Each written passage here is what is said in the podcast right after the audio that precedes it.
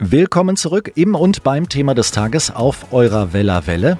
Heute zum Start ins Wochenende. Ich freue mich sehr über eine Studio, das ist vollkommen Gender falsch, Studiogästin, aber man muss ja heute schon aufpassen, was man sagt. Ja. Corinna, wir haben uns äh, darüber unterhalten, dass du einen Rednerwettstreit gewonnen hast und den Westerwaldkreis äh, platzierungstechnisch sehr gut dabei vertrittst. Du warst auch viel und lange unterwegs und das nicht in den schönsten Regionen Europas nee. oder auf diesem Kontinent, sondern du warst im Kriegseinsatz. Du bist Soldatin gewesen. Richtig, ja. Ähm, 2010 ziemlich genau jetzt um diese Jahreszeit, Ende Oktober, bin ich in ein Flugzeug gestiegen. Mhm. Und ähm, wie alt war ich? 25, 24? Ja, ist jetzt knapp zehn Jahre her. Mhm. Und bin nach Afghanistan geflogen. Natürlich war das eine bewusste Entscheidung damals. Ich habe mir diesen Beruf ja ausgesucht. Mhm. Hat andere Hintergründe, warum ich da gelandet bin. Das ist auch im Nachgang total bescheuert gelaufen eigentlich.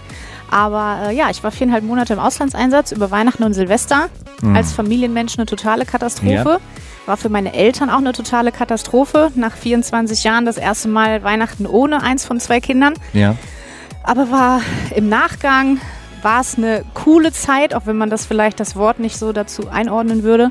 Ich habe viel über mich gelernt und vor allen Dingen sitze ich heute hier, weil ich damals da war. Aber das ist dann eine ziemlich lange Geschichte. Ja. Äh, das war ein lebensgefährlicher Einsatz, so schreibst du es über dich selber, wenn du Informationen äh, über dich rausgibst oder über dich informierst. Das hat deine Lebenseinstellung auch selbst so beeinflusst, dass du gesagt hast, du änderst etwas. Ja, absolut. Also das war so das Schlimmste an Fremdbestimmung, was du haben kannst, glaube ich. Mhm. Inländisch ist das ja bei der Polizei auch so krass. Du kriegst gesagt, du musst jetzt dahin und mach deinen Job.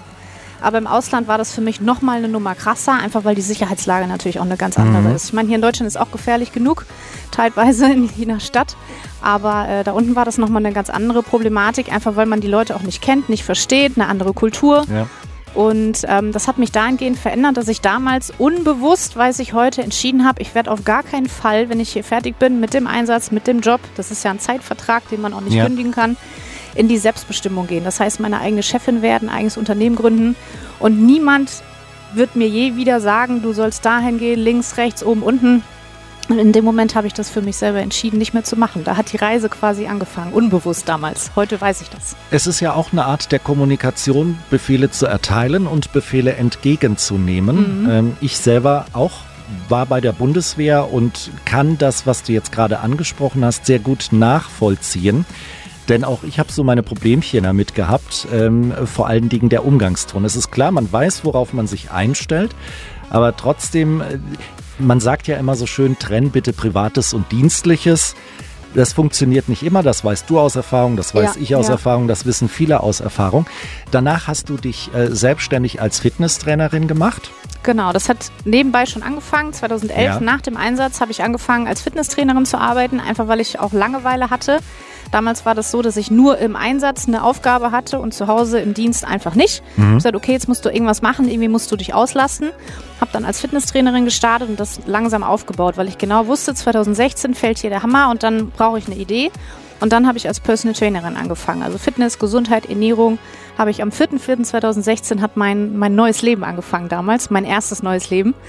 Und ähm, seitdem bin ich einfach meine eigene Chefin und kann jeden Tag selbst entscheiden, wann ich aufstehe, wo ich hinfahre, mit wem ich mich umgebe, wer halt eben nicht da sein darf und so weiter. Du machst auch Personal Coachings, führst du durch.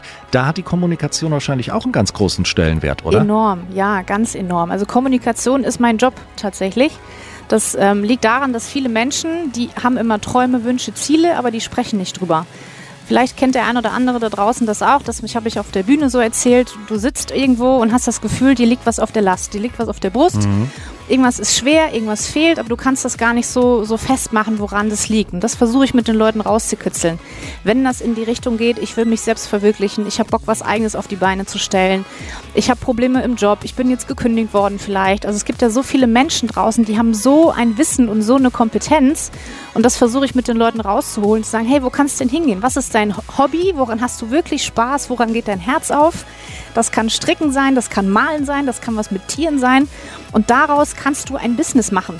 Du kannst deine Expertise nach draußen geben, Mhm. dann verkaufst du das und dann hast du ein Business. Und genau das versuche ich mit den Leuten rauszuholen und bin den ganzen Tag am Kommunizieren. Hauptsächlich über Zoom-Calls, weil wir ja momentan einfach zu Hause sind, aber eben auch, weil ich mit der ganzen Welt arbeiten kann. Corinna Kirchhöfer heute zu Gast bei Radio Westerwald. Du hast es gerade schon gesagt, die Zeiten der Kommunikation und des Beisammenseins haben sich geändert. Und genau auf dieses Thema werfen wir in der kommenden Stunde nochmal ein Öhrchen.